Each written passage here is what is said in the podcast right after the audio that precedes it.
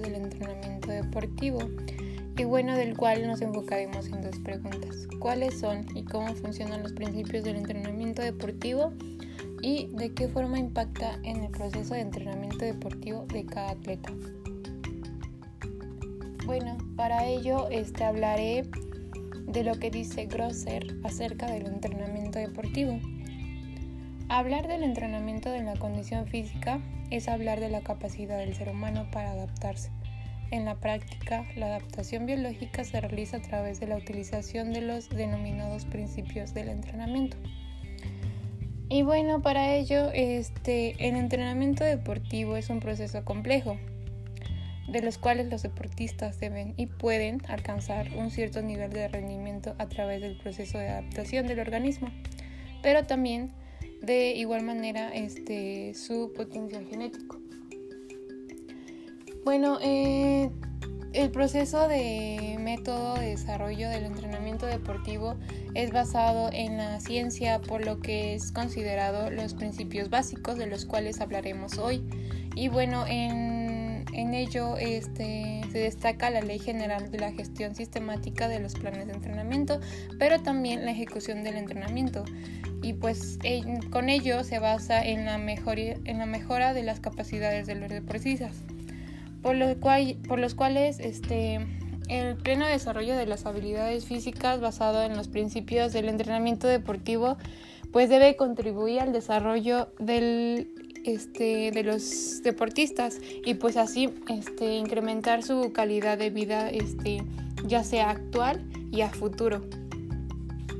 Y pues de igual manera para su vida diaria y su disfrute personal, ya sea pues este tanto física y psicológicamente.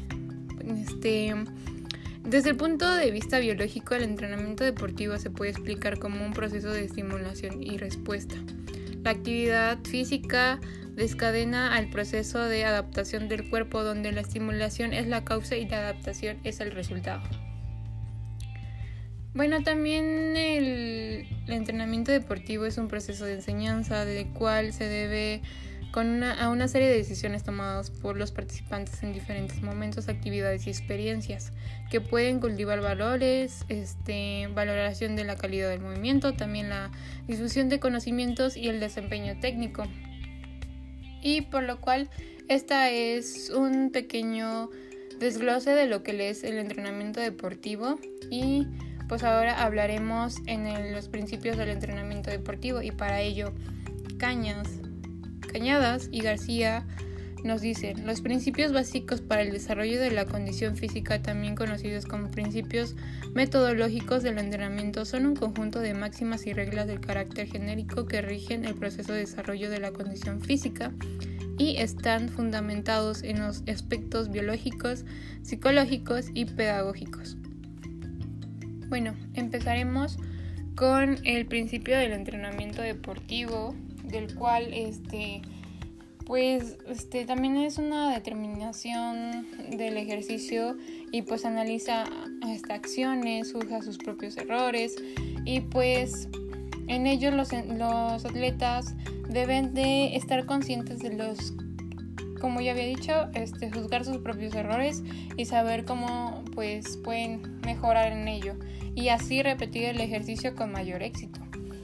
Se puede decir que un alto grado de conciencia, una relación positiva con la preparación y una investigación en profundidad sobre teorías y métodos de entrenamientos, pues en ellos permite este, a los atletas acumular una gran cantidad de conocimientos y experiencias que principalmente con la experiencia pues adaptan a diferentes este, procesos de los cuales servirán a ellos entrenar de manera efectiva y participar con éxito, éxito en el entrenamiento de competencia.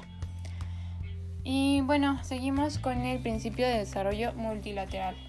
Bueno, en ello comprende las interpretaciones entre todos los sistemas y los órganos, así como entre otros procesos como podrían ser los fisiológicos y fisiológicos.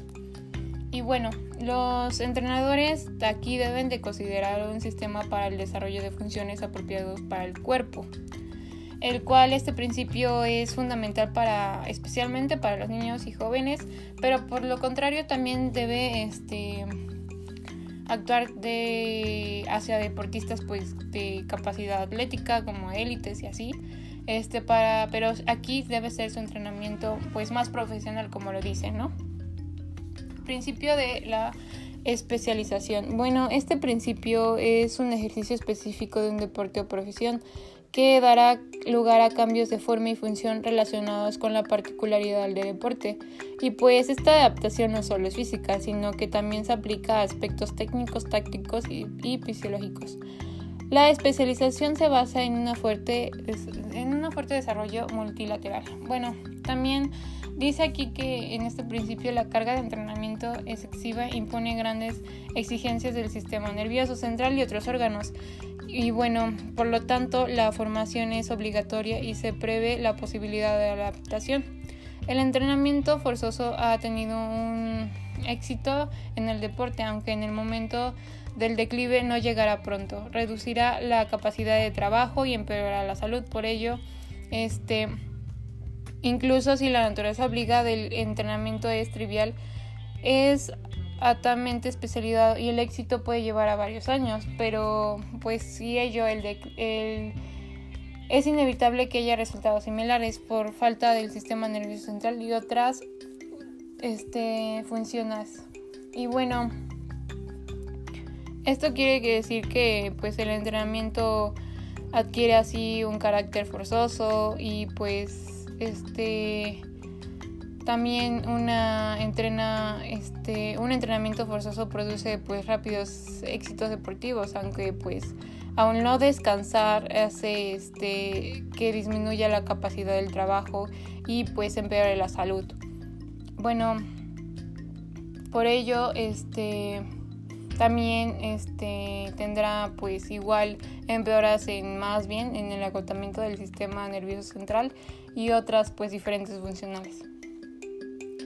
Y bueno, para el principio de individualización, está aquí pues cada persona es reacciona diferente, tiene responde a diferentes este pues metodologías al entrenamiento y por este algunas razones que mencionaré este, se deben emplear a, pues, a tener conciencia de los entrenadores deportivos para que pues tengan un amplio conocimiento de sus atletas y conozcan y así lleven a cabo pues este, diferentes métodos para cada persona, pues como ya había dicho, todos reaccionan de manera muy diferente, como por ejemplo en la maduración los organismos más maduros pueden utilizarse mayores cargas de entrenamiento, en la nutrición una buena o mala alimentación indice de forma diferente en el rendimiento, descanso y el sueño, muy importante, pues cuando se introduce un deportista en un programa de entrenamiento intenso,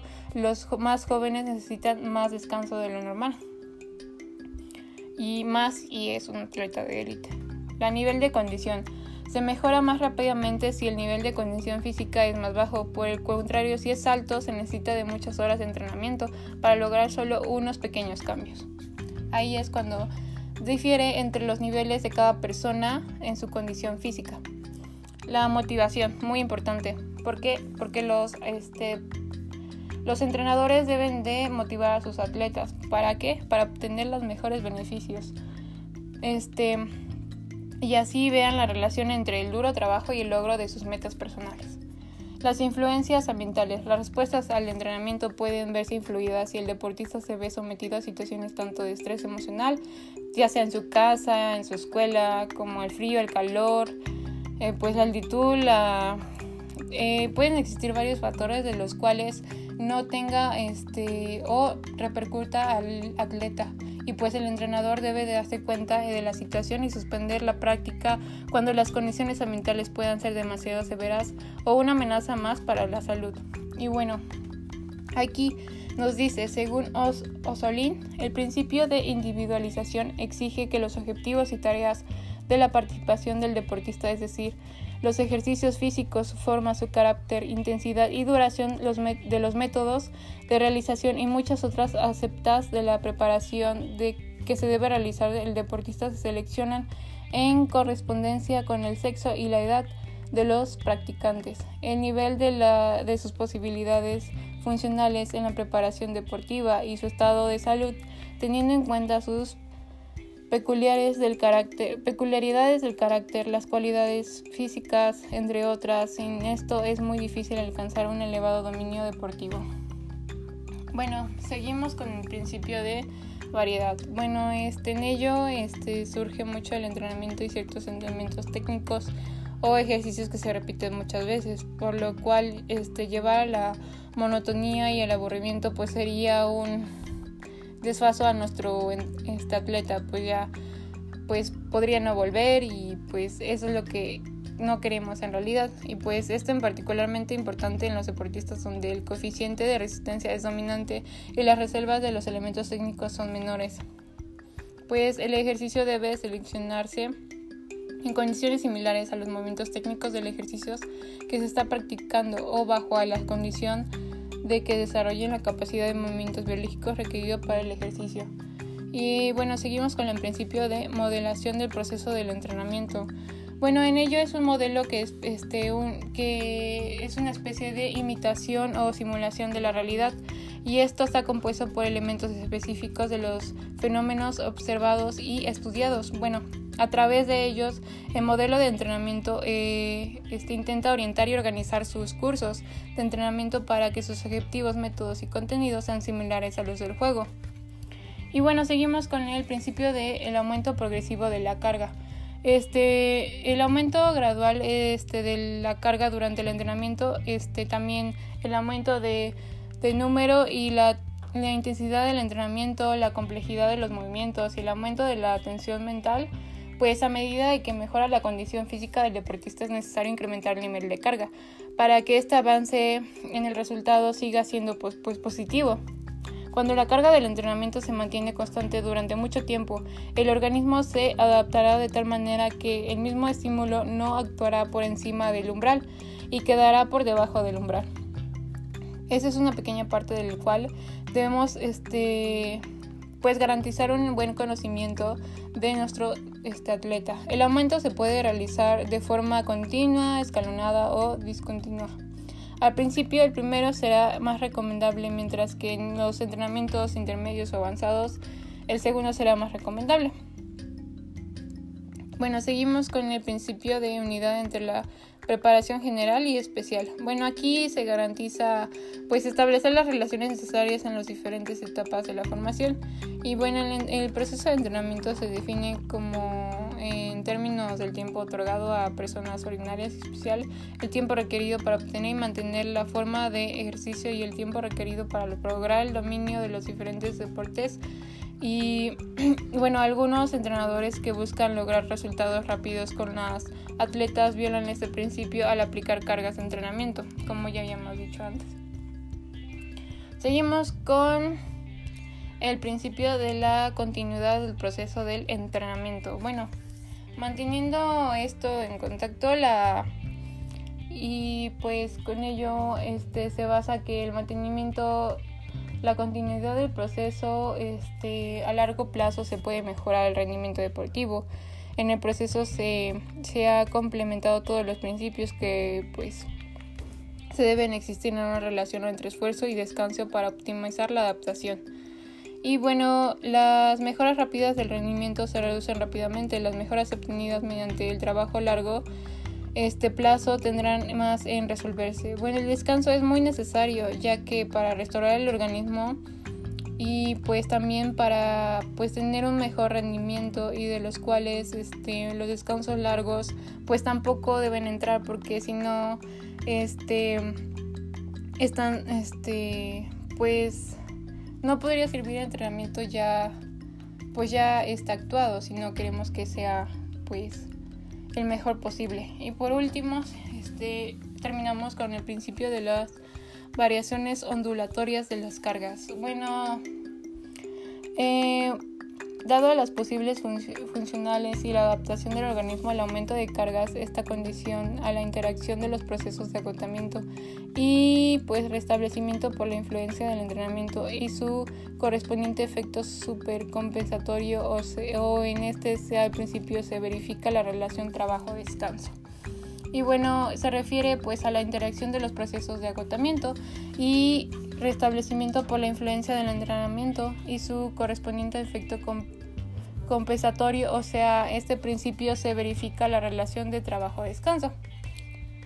Y bueno, la dinámica pues de aquí de los periodos de entrenamiento general se forma de los siguientes. El periodo de periodo preparatorio aumenta el volumen a sus máximos niveles de discreto aumento de la intensidad. Periodo competitivo aumenta de la intensidad a sus niveles máximos con descanso paulatino del volumen y periodo de tránsito, intensidad y volumen en forma de decreción.